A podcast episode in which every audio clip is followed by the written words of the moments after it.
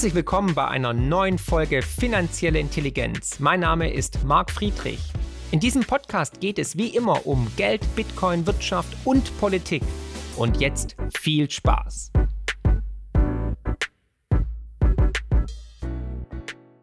Der US-Dollar ist die wichtigste Währung der Welt, der Petrodollar die Weltreservewährung seit mehreren Jahrzehnten, die die Machtstellung der USA gefestigt hat. Doch vieles ist jetzt am Wanken. Trotzdem, der Dollar ist ein Symbol für Reichtum, Macht und natürlich globale militärische Einflussnahme. Als die momentan noch weltweit am meisten verwendete Währung hat er natürlich eine faszinierende Geschichte und spielt eine komplexe Rolle in der globalen Wirtschaft und tangiert natürlich auch dich.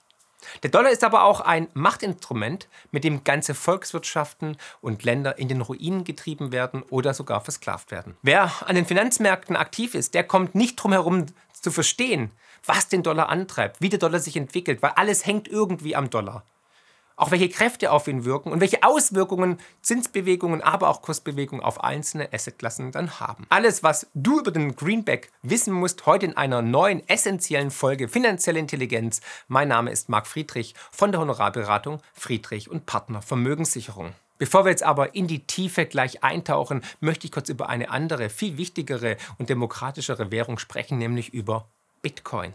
Mein neuer Merch ist jetzt draußen und wir haben eure Wünsche erhört und haben jetzt auch weitere Produkte aufgenommen, wie zum Beispiel ein Zipper, Sweatshirts und so weiter. Schaut mal rein, klickt euch durch, da ist für jeden was dabei. Exit the Matrix, viele kritische und gute Sachen. Ich bin auf euer Feedback gespannt unter mark-friedrich.de. Nach zwei gewonnenen Kriegen war es eigentlich selbstverständlich, dass die amerikanische Währung, die neue Leitwährung, die Weltreservewährung geworden ist und das ist sie bis heute. Aber der Putz bröckelt natürlich und der US-Dollar wird in Frage gestellt. Und Weltreservewährungen kommen und gehen. Da hatte ich auch in meinem vorletzten Buch einen schönen Chart, wo man sieht, dass Währungen, Weltreservewährungen kommen und gehen. Hier seit dem 13. Jahrhundert waren es mehrere Währungen, die im Durchschnitt so ungefähr zwischen 80 und 100 Jahre gehalten haben. Also immer so eine Spanne einer Lebenszeit. Und das sind wieder die Zyklen, von denen ich ja immer wieder spreche. Aber schauen wir uns den US-Dollar mal genauer an. Der ist nämlich wirklich in einer Sonderposition. Der Dollar hat eine jetzt schon lange Geschichte eigentlich. Ursprünglich wurde Dollar im 18. Jahrhundert in den Kolonien Nordamerikas als Währung verwendet.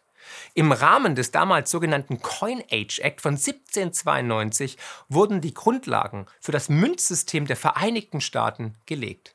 Es etablierte sich der US-Dollar als offizielle Währungseinheit, legte das Münzgewicht, den Münzdurchmesser und den Feingehalt für verschiedene Münzarten fest und führte das Prägesystem mit einem Verhältnis von 15 zu 1 für Gold und Silber ein. Ja, ihr hört richtig, es war damals noch gedeckt mit Edelmetallen. Im Laufe der Zeit hat sich der US-Dollar zu einer der wichtigsten Währungen der Welt entwickelt. In der ersten Hälfte des 20. Jahrhunderts wurde der Dollar zur globalen Reservewährung, was bedeutet, dass er von vielen Ländern als internationale Währungsreserve gehalten wurde und natürlich immer noch wird. So zum Beispiel hat die EZB, aber auch die Bundesbank, aber auch alle anderen großen Zentralbanken natürlich große Dollarreserven in petto. Die Rolle des US-Dollars als Reservewährung und seine Stellung als Leitwährung wurden nach dem Zweiten Weltkrieg natürlich weiter gestärkt, weil der Krieg gewonnen wurde und die Vereinigten Staaten zur führenden Wirtschaftsmacht aufgestiegen sind und der US-Dollar als Ankerwährung für das neu geschaffene Geldsystem, das Bretton Woods Währungssystem, diente. Die Rolle des US-Dollars als Reservewährung und seine Stellung als Leitwährung wurde nach dem Zweiten Weltkrieg weiter gestärkt, weil die Amerikaner diesen Krieg gewonnen hatten. Zudem wurden die Vereinigten Staaten auch zur führenden Wirtschaftsmacht und der US-Dollar war die Ankerwährung für das neu geschaffene Geldsystem, nämlich dem Bretton Woods Währungssystem. In Bretton Woods in New Hampshire wurde damals 1944 vor Kriegsende beschlossen, dass der Dollar an Gold gekoppelt ist. Und da alle anderen Währungen an den Dollar sich orientierten oder gekoppelt wurden, hatten wir damit praktisch einen indirekten Goldstandard. Allerdings wurde dann diese internationale Vereinbarung durch Richard Nixon 1971 ja, gebrochen bzw. aufgelöst und der US-Dollar wurde zu einer frei schwankenden Währung auf dem Devisenmarkt degradiert. Es gab keinen goldgedeckten Dollar mehr mehr seit dem 15. August 1971, weil der Vietnamkrieg war zu teuer und die Kostenschulden stiegen immer weiter. Zuvor hatte übrigens dieser Herr hier, nämlich ähm, Charles de Gaulle, mit ja, französischen Kriegsschiffen das Gold aus New York nach Hause geholt, nach Paris, nach Frankreich, weil ihm die ganze Sache mit der Druckerpresse und dem Inflationieren des Dollars ja, ja ungemütlich vorkam bzw. unheimlich wurde und er lieber die Papierfetzen US-Dollar umtauschte gegen harte Währungen, nämlich gegen Gold. Trotz einiger Herausforderungen und Schwankungen blieb der US-Dollar trotzdem eine der wichtigsten Währungen der Welt und natürlich die Weltreservewährung. Ein geschickter Schachzug war auf jeden Fall, dass man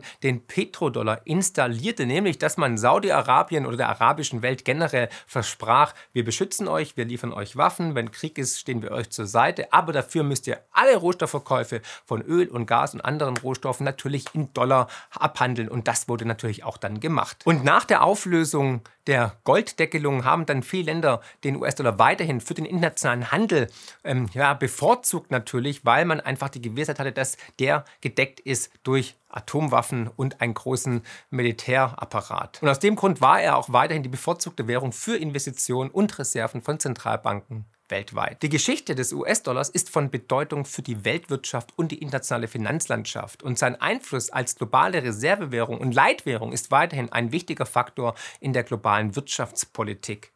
Und das Land, das die ja, Weltreservewährung ähm, ja, innehat, hat natürlich unglaubliche Freiheiten und dieses Privileg möchte natürlich niemand freiwillig aufgeben. Weil die Macht des Dollars ist uneingeschränkt. Wenn der Dollar an Stärke gewinnt, dann ist es fast schon garantiert, dass es irgendwo in der Welt kracht. Dazu schauen wir uns mal die Kursentwicklung des US-Dollars gemeinsam an. Finanzielle Intelligenz könnt ihr übrigens auch lesen und zwar in Buchform mit meinem neuesten Bestseller Die größte Chance aller Zeiten und natürlich unserem kostenlosen Newsletter mit spannenden Analysen und Prognosen zu Bitcoin, Gold und den Finanzmärkten. Einfach abonnieren unter friedrich-partner.de. Kleine Anmerkung. Wir werden dazu in diesem Video meist auf den Dollarindex schauen. Der Dollarindex, auch bekannt als DXY, Abkürzung für US-Dollar-Index, ist ein Finanzindikator, der den Wert des US-Dollars im Verhältnis zu einem Korb ausgewählter ausländischer Währungen aufzeigt und misst. Im folgenden Chart siehst du den Dollarindex seit 1968 dargestellt. Und wir sehen hier gemeinsam im Grunde genommen drei große Anstiege des Index. In den 80er Jahren hatten wir mit der lateinamerikanischen Finanzkrise, die, die Tikea-Krise, die erste größere Finanzkrise nach dem Zusammenbruch der festen Währungsordnung von Bretton Woods.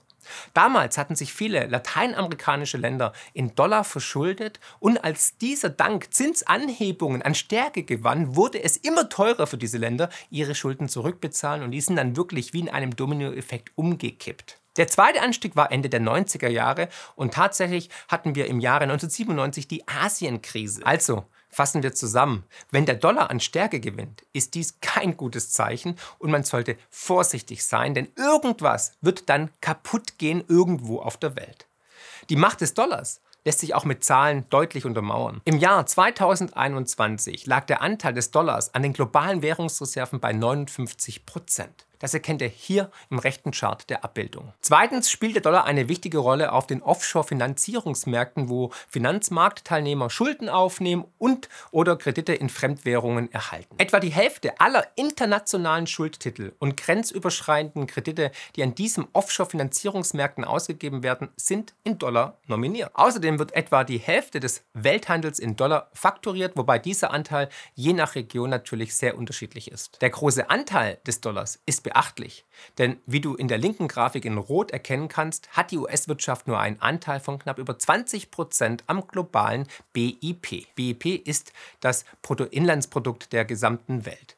Mit großem Abstand hinter dem Dollar liegt der Euro. Das ist die zweitwichtigste Währung momentan. Das erkennst du im folgenden Chart und wie schon erwähnt liegt der Dollar auf Platz 1 bei den Fremdwährungsdevisen. Der Euro kommt mit 21% auf Platz 2. Schauen wir uns mal den Einfluss des Dollars auf andere Assets an. Was passiert genau, wenn der Dollar sich mal in Bewegung setzt?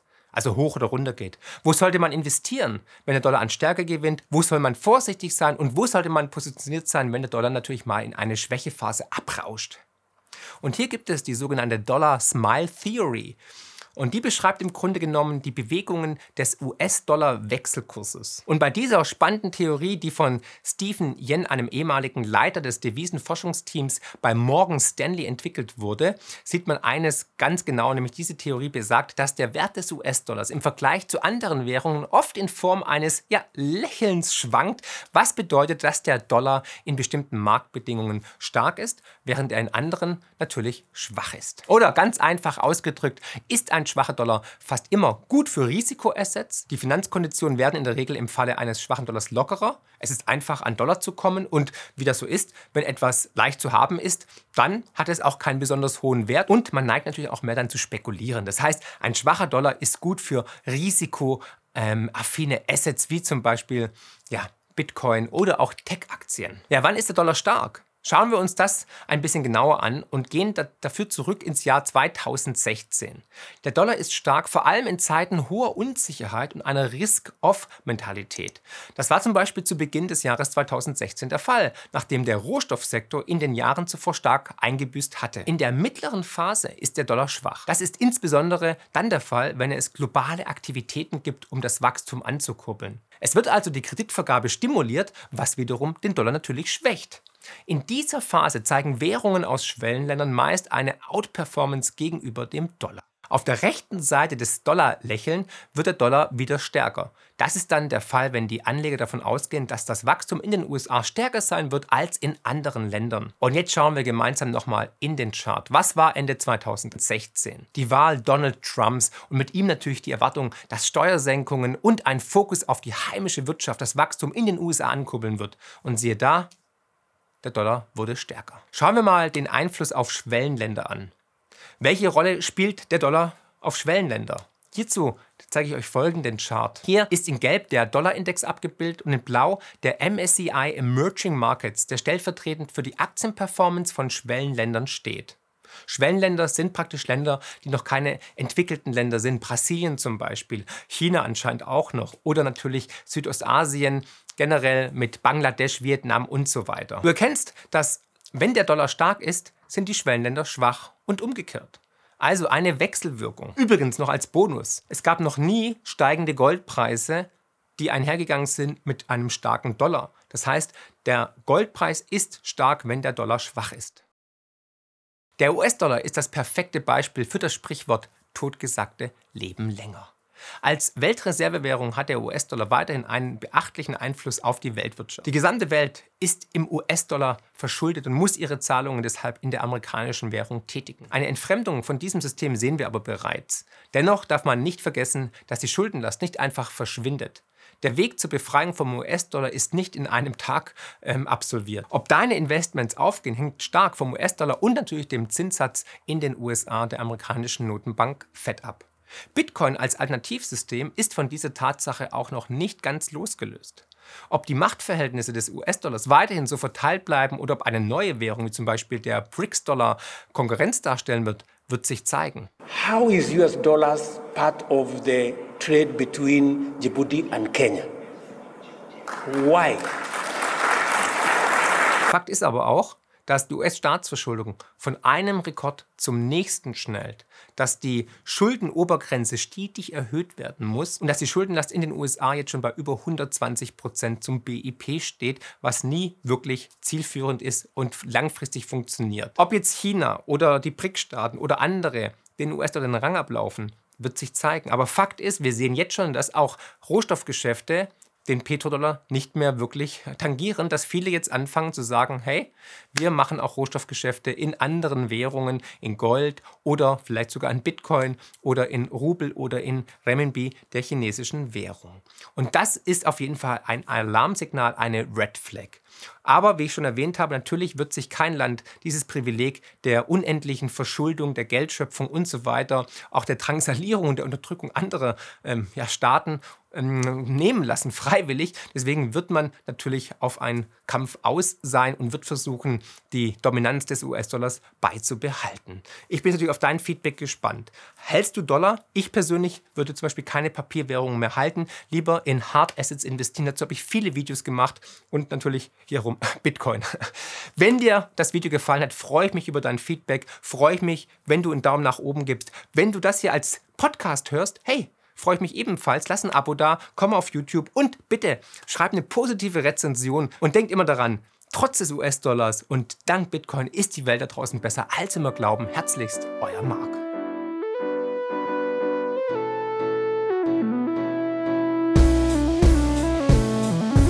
Wow, was für ein Podcast. Ich hoffe, die Folge hat euch genauso gut gefallen wie mir. Ihr findet mich bei YouTube, Twitter und Instagram unter markfriedrich7. Für Lob, Kritik oder Themenvorschläge schreibt mir gerne eine E-Mail an podcast.mark-friedrich.de. Empfehlt den Podcast natürlich gerne weiter. Über eine positive Rezension bei Apple, Spotify und Co. freue ich mich natürlich mega. Weitere Informationen zu mir findet ihr unter mark-friedrich.de und zur Honorarberatung unter friedrich-partner.de. Ich freue mich jetzt schon aufs nächste Mal. Herzlichst, euer Marc.